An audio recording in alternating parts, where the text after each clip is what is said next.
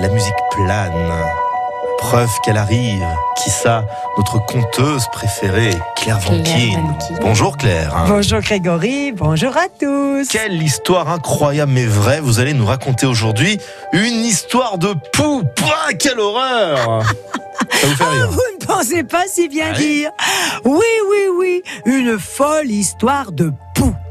Figurez-vous que nous sommes à Saint-Étienne et on est en 1927. Voilà qu'une terrible maladie vient de faire son apparition ici à Saint-Étienne, le typhus.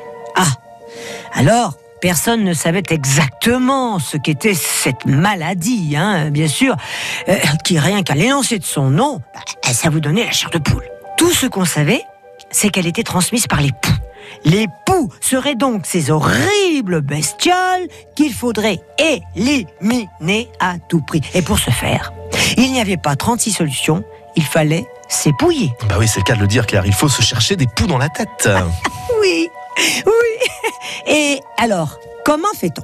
Là aussi, pas 36 solutions. Tout un chacun doit chercher les poux sur la tête de son voisin.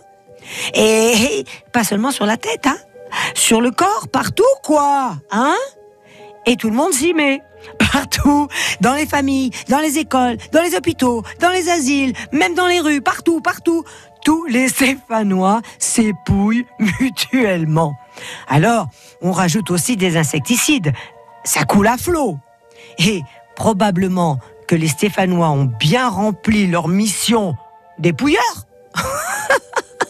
Car le typhus a été éradiqué.